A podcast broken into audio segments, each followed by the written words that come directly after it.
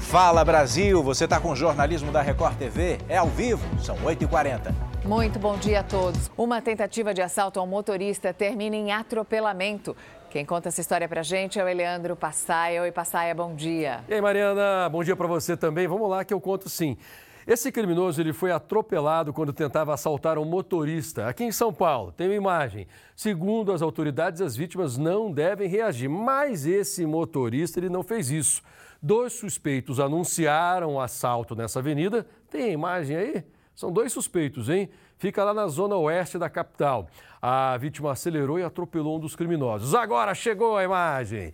Esse carro vermelho era dirigido por essa pessoa que, quando viu a tentativa de assalto, começou a partir para cima dos dois. Um dos bandidos foi levado para o hospital. Ele tem ferimentos graves. Se conseguir escapar com vida, de lá do hospital vai direto para a delegacia.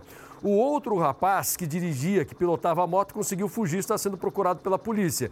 Já o motorista do carro, depois que tudo passou, ele acabou se arrependendo porque o veículo bateu contra a parede e ficou completamente destruído. Uma boa ação que acabou custando caro.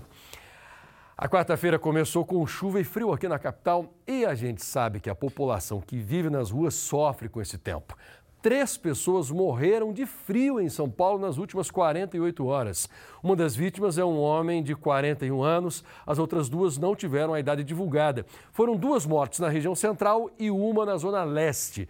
Os termômetros têm marcado em média 14 graus, mas com a chuva, a sensação de temperaturas ainda mais baixas é presente. A previsão para os próximos dias é de mais frio, então muito cuidado e hoje o frio continua, hein?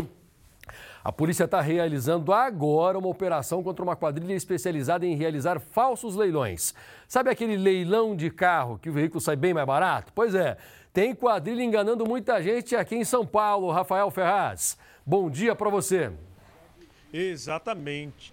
Exatamente, passar e as pessoas ficavam atraídas pelo preço menor do que o de costume, mesmo sendo feito por uma tentativa aí desse golpe do leilão. Veja só, pelo menos 130 pessoas foram vítimas desse golpe só aqui na capital paulista, para ser mais exato, na zona leste de São Paulo. Agora, pela parte da manhã, a polícia está cumprindo então 10 mandados de busca e apreensão, não só aqui na capital, mas também na região metropolitana de São Paulo. A gente aguarda o desenrolar porque a gente sabe, as viaturas já estão retornando aqui para esse distrito policial, Passaia, com algumas provas que podem acrescentar em todo este processo. Volto com você no estúdio. Valeu, Rafa, muito obrigado. Coloca um agasalho que está frio aí fora, viu?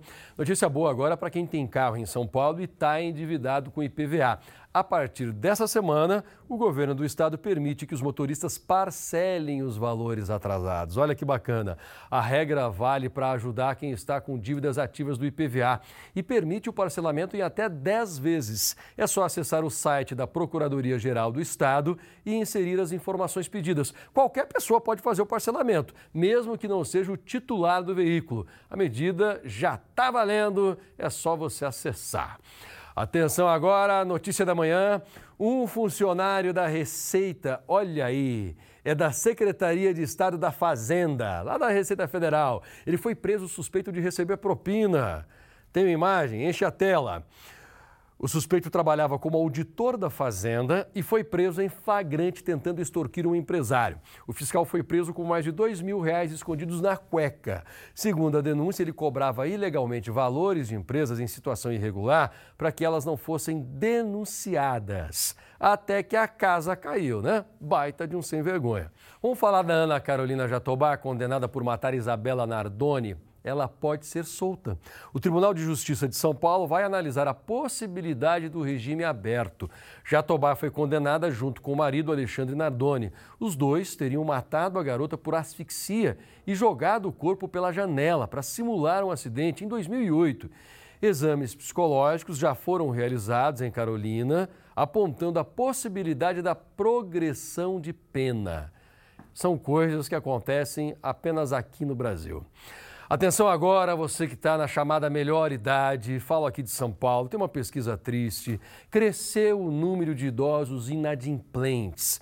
O problema é que vovô e vovó, para ajudarem familiares, Pessoas com mais de 60 anos fazem empréstimos consignados e acabam sem dinheiro depois para pagar contas básicas. E fica fácil, olha, avó, estou precisando de uma grana, me empresta o seu nome? Só que a cobrança vem. Todos os bancos, as financeiras fazem esse tipo de empréstimo, mas já retém parte do pagamento. O idoso ele já recebe depois todos os meses um pouco menos. E aí falta dinheiro posteriormente. Vamos ver? Foram três décadas de muito trabalho como metalúrgico. E o seu Odésio planejava uma vida tranquila na aposentadoria. Divertir com os amigos e ir embora. Passear? Passear, sim. Gostava de pescar muito. Mas os filhos dele precisaram de ajuda e o aposentado gastou as economias na compra de dois caminhões pequenos para que eles pudessem trabalhar. Começaram então os gastos com a manutenção dos veículos. E seu Odésio ainda tem despesas médicas altas depois de uma cirurgia na coluna. Ele recorreu ao crédito consignado. Hoje paga nove empréstimos ao mesmo tempo. Ainda vai demorar para o seu Odésio se livrar dessas dívidas. Alguns empréstimos têm parcelas até 2027, outros até 2029. E com o que ele recebe hoje de aposentadoria, depois do desconto dos consignados, está faltando dinheiro até para pagar as contas básicas do dia a dia. Um estudo mostrou que de 2019 para cá aumentou a inadimplência dos idosos brasileiros. O número de pessoas com mais de 60 anos que não conseguem pagar as dívidas cresceu acima da média da população em geral. Este professor diz que a dificuldade dos idosos tem relação direta com os problemas financeiros de parentes. Essa idade intermediária de 25 a 60 chegou no limite da sua capacidade de endividamento, saturou e tiveram que recorrer aos avós, aos mais velhos, que são aposentados e pediram para eles empréstimos. Se preocupar com as contas e procurar um jeito de ajustar o orçamento não é o que o aposentado esperava nessa fase da vida. Ah, é doído, né? Hoje eu estou devendo metade do meu salário para os outros. Que bom te ver aqui na Record, são 8h52 agora e com essa virada do tempo não dá para bobear, viu? São Paulo prorrogou a campanha de vacinação contra a gripe. Agora vai até o dia 30 de junho. Você já tomou vacina? Tomou ainda não? Então vamos lá. A campanha nacional de vacinação contra a influenza termina hoje, mas nem metade do público-alvo foi imunizado. Você está nessa lista? Coisa feia. Foi por isso que oito estados decidiram prorrogar a campanha por mais 30 dias. Basta ir a um posto de saúde mais próximo e pedir a vacina. É de graça, não dói, é rapidinho e você vai proteger não apenas a você, como outras pessoas que trabalham com você, que moram com você, principalmente quem tem criança pequena em casa, né? Uma mulher foi presa agora depois de tentar roubar cabelo humano de uma loja. Fala aqui de São Paulo ainda. O material é avaliado em 100 mil reais. Como é caro o cabelo, hein?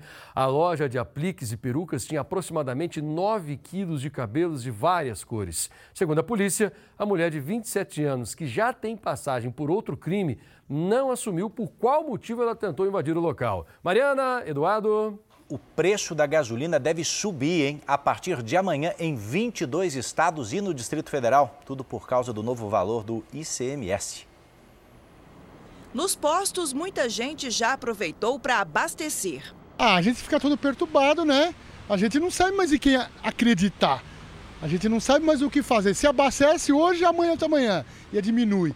Segundo a Petrobras, o ICMS, Imposto sobre Circulação de Mercadorias e Serviços, corresponde a 20,5% no preço final da gasolina, cerca de um real do valor total na bomba. Hoje, cada estado estipula o valor do tributo, mas a partir de amanhã ele passa a ter uma taxa fixa em todo o país de R$ 1,22. Só que o valor é maior do que o cobrado na maioria dos lugares. Hoje, o ICMS varia de estado para estado, mas tem uma alíquota média de 19%, que gera ali um, um custo né, de ICMS por litro em torno de R$ 1,06, o que passaria de 1,06 para R$ 1,22 tendo aí um, um, aumento de aproximadamente 15%. O preço da gasolina fechou a semana entre os dias 21 e 27 de maio em R$ 5,26, na média nacional, segundo a ANP,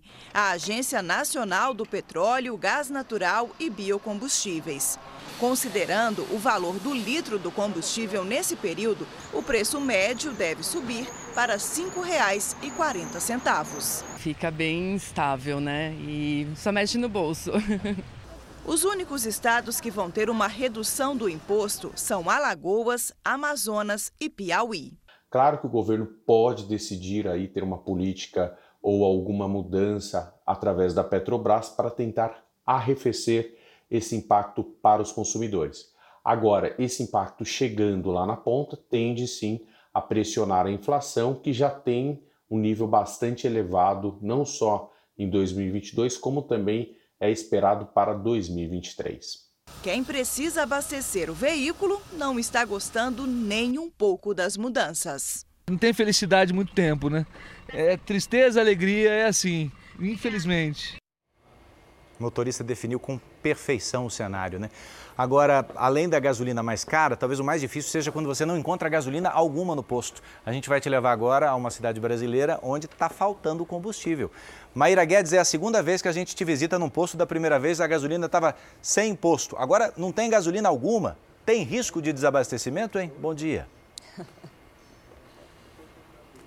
Olá, Edu, bom dia. Esse risco, sim, inclusive alguns postos já ficaram sem gasolina, viu? De acordo com os donos de postos, as distribuidoras estão segurando os estoques para repassar com o um novo valor, que já começa a valer a partir de amanhã.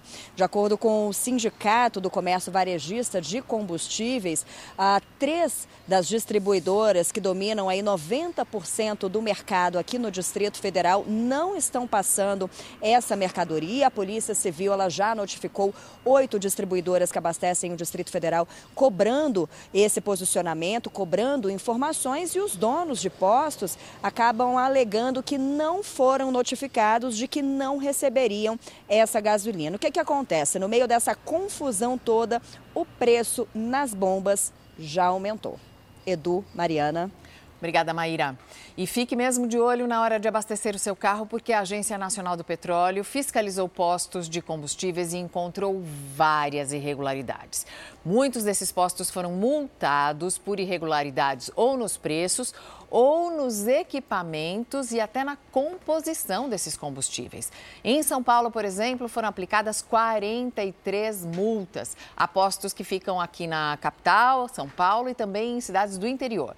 Os estabelecimentos autuados estão sujeitos a multas que variam de 5 mil a até 5 milhões de reais. Agora, com a chegada do frio, uma preocupação que atinge muitas famílias é a meningite, uma doença que se espalha principalmente por causa dos ambientes fechados e por isso mesmo ela tem essa ocorrência maior no período de inverno. Em uma creche da Grande São Paulo, gente, quatro crianças foram infectadas com meningite. O Mateu, de três anos, foi parar numa UTI. Um susto e tanto para a mãe. Agora o Mateu finalmente está em casa e pode ter contato com o irmão mais velho. Mas o menino de 3 anos deu um susto na família. Ficou 10 dias internado no hospital com meningite, cinco deles na UTI. Uma angústia que a mãe não gosta nem de lembrar. Muita angústia, sem saber do que se tratava, né? Então é bem. A gente fica com muito medo. Maria conta que o menino teve febre alta e dor de cabeça na creche. Quando ela foi buscar o filho, foi alertada pela professora que uma outra criança testou positivo para meningite. A Maria entrou em desespero e correu para o hospital. Não deu outra. Mateu também estava com a doença. O filho dela não era o segundo, mas o quarto caso confirmado de meningite na creche. A escola não tinha passado nenhum aviso e a gente tem um portal, um canal da direção com os pais e nada tinha sido notificado. Até abril deste ano, o estado de São Paulo registrou 1.140 casos de meningite, 9% a mais que no ano passado, quando foram confirmados 1.040 casos. Por isso, a Secretaria de Saúde ampliou a faixa etária de vacinação, principal meio de prevenção contra a doença.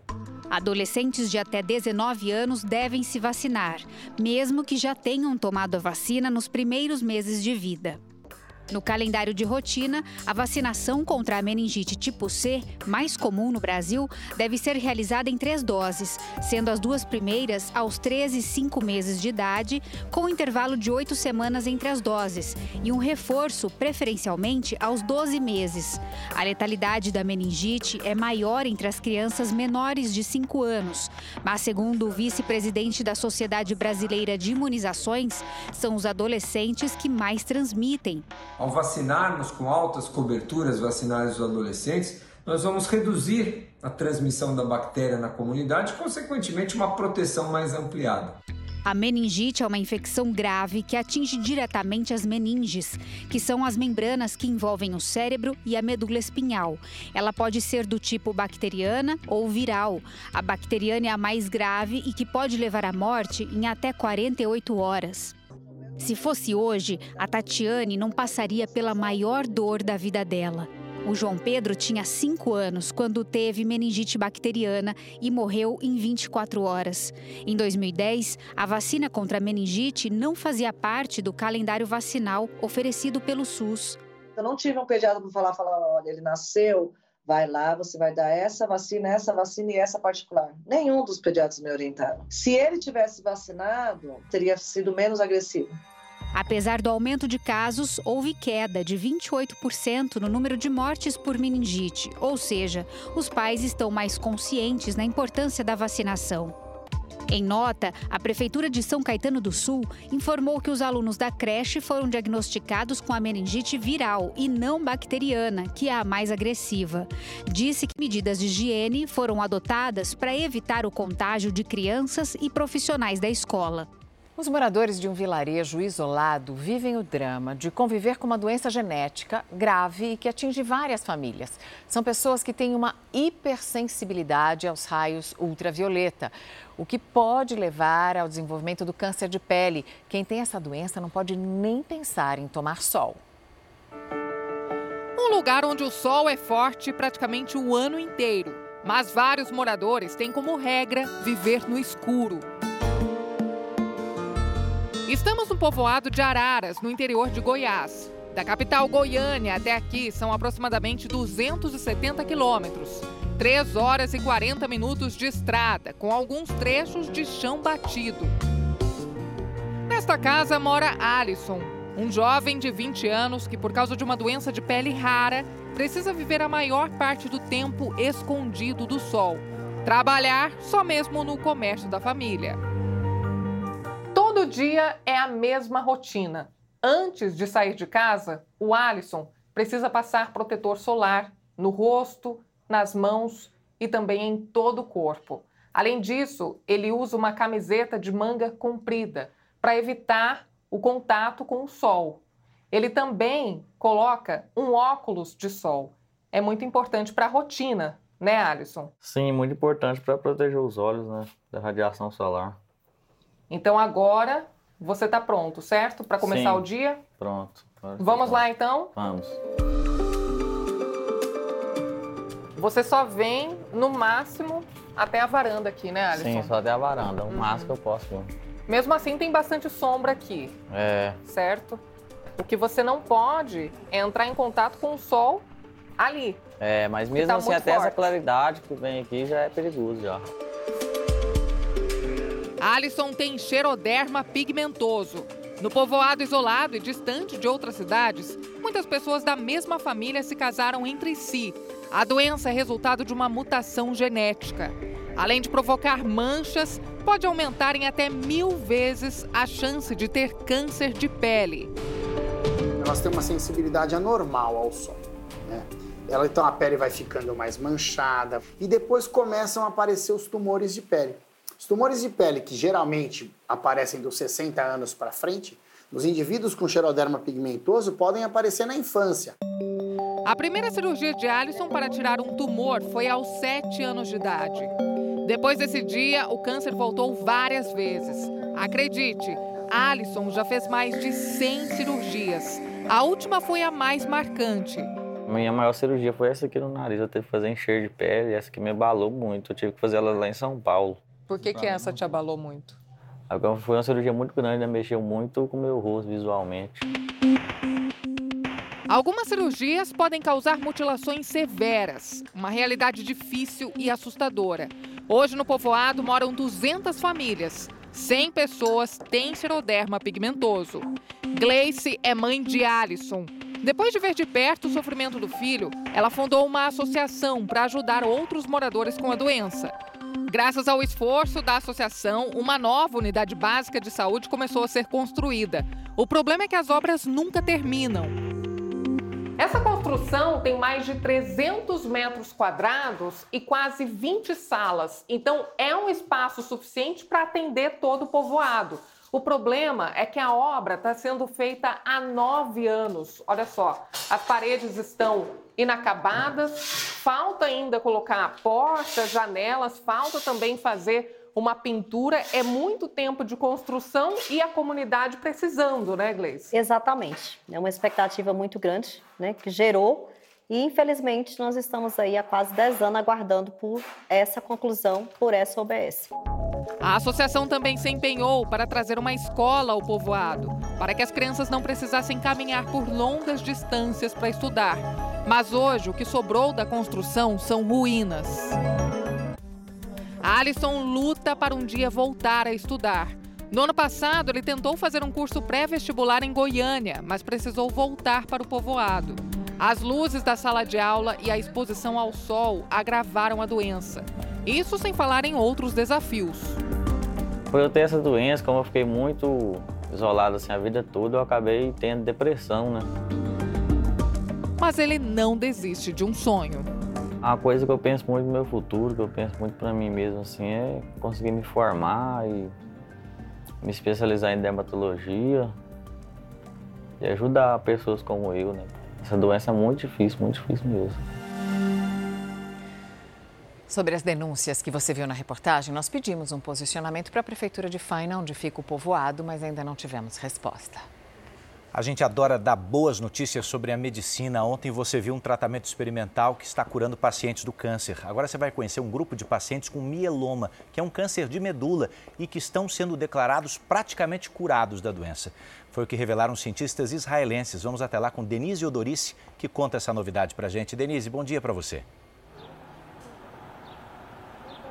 Oi, Edu, bom dia para você, bom dia para todos. Uma ótima notícia realmente que traz muita esperança, né? Esse tratamento vem sendo desenvolvido no Departamento de Transplante de Medula Óssea e Imunoterapia da Universidade de Medicina de Jerusalém, aqui em Israel. E ele se baseia na tecnologia de engenharia genética, que estimula o próprio sistema imunológico do paciente a destruir o câncer. Os médicos, né, que fizeram essa pesquisa dizem que até agora mais de 90% dos 74 pacientes tratados entraram em remissão remissão completa e o melhor, tiveram efeitos colaterais mínimos. O mieloma múltiplo é a doença hematológica mais comum e é responsável por um décimo de todos os cânceres de sangue. Os especialistas dizem que a terapia está na segunda fase dos testes clínicos e mais de 200 pessoas estão na lista de espera para receber o tratamento. Edu e Mariana. Quem também está internado em São Paulo é o apresentador Raul Gil, de 85 anos, que passou por uma cirurgia na próstata. Segundo o boletim médico, a operação foi bem sucedida. Raul Gil já se recupera bem e deve receber alta nos próximos dias. Hoje, a Câmara dos Deputados deve votar a medida provisória sobre a organização dos ministérios do governo Lula. Vamos a Brasília para falar com a Vanessa Lima. Vanessa, bom dia. Por que essa votação preocupa tanto o governo? Bom dia, Mariana. Caso a medida provisória não seja aprovada até amanhã, ela perderá a validade e o governo voltará a ter 23 ministérios, a mesma estrutura do governo Bolsonaro e não 37 como é hoje. Esta seria uma segunda derrota do governo Lula, porque existe uma expectativa de que os deputados confirmem amanhã em votação em plenário, confirmem na votação em plenário a retirada de atribuições dos ministérios do meio ambiente e também dos povos indígenas. Edu, Mariana. Obrigado, Vanessa. E olha uma notícia que acaba de ser divulgada. Hein? O desemprego no Brasil se manteve estável nos últimos três meses. O índice está em 8,5% da população economicamente ativa. Isso significa 9 milhões e 100 mil desempregados. A polícia impede um sequestro em São Paulo. A gente volta a falar com Eleandro Passaia. Os criminosos foram presos, Passaia? Olha, Mariana, graças a Deus tem gente na cadeia, mas tem parte da quadrilha que precisa ir para lá também. Vem cá. Esse homem iria para um cativeiro, ele seria obrigado a fazer transferências via Pix aos criminosos. Desfecho dessa história você assiste aqui comigo, na tela do Fala Brasil. Sequestro e perseguição pelas ruas da Zona Leste de São Paulo. Depois de mais um dia de trabalho, o homem chegava em casa. Com o portão da garagem aberto, a vítima estava pronta para guardar o carro. O que ela não esperava era que seria surpreendida por dois criminosos em questão de segundos. Quando eu me deparei, eles já abriram as duas portas, já começaram a me agredir e mandaram ir para o banco do passageiro e falou perdeu, perdeu, perdeu. E fica quieto, abaixa a cabeça, abaixa a cabeça. Eles seguiam para o cativeiro, onde obrigariam a vítima a fazer transferências via Pix. Mas tudo mudou quando policiais que faziam patrulhamento suspeitaram do carro. Depois da ordem de parada desrespeitada, a perseguição começou. Os bandidos foram para uma comunidade onde, enfim, a polícia conseguiu fazer a abordagem. Um dos criminosos fugiu para um matagal. O outro ainda tentou enganar a polícia, dizendo que era irmão da vítima. A vítima, mesmo nervosa, conseguiu, com gestos visuais, passar para a equipe que um deles tratava de um sequestrador. O homem, muito nervoso e machucado, foi libertado e o carro recuperado. E assim o cerco chegou ao fim para um dos sequestradores. Ele foi detido imediatamente e levado para a delegacia. Agora, a polícia segue nas buscas para encontrar o comparsa que fugiu. Agora presta atenção: centenas de joias e semijoias falsificadas foram apreendidas numa operação da polícia aqui em São Paulo. Uma peça original, ela custava um determinado valor. Na mão desses falsificadores, podia custar até 40% menos ou a metade do preço. Veja você. Material foi apreendido em quatro lojas de Limeira, um polo de fabricação de joias no interior de São Paulo.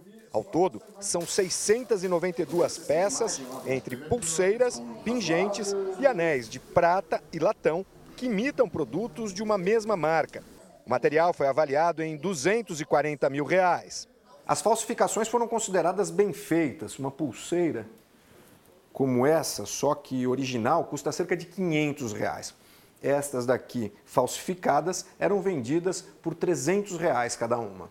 Chama atenção nesse tipo de falsificação que é um produto rebuscado, é um produto que é, é tem um valor agregado alto, é, é, um produto muito procurado e um produto, digamos assim, de uma, de uma indústria que é uma indústria chique, né? É voltado a um público de mais médio a alto nível.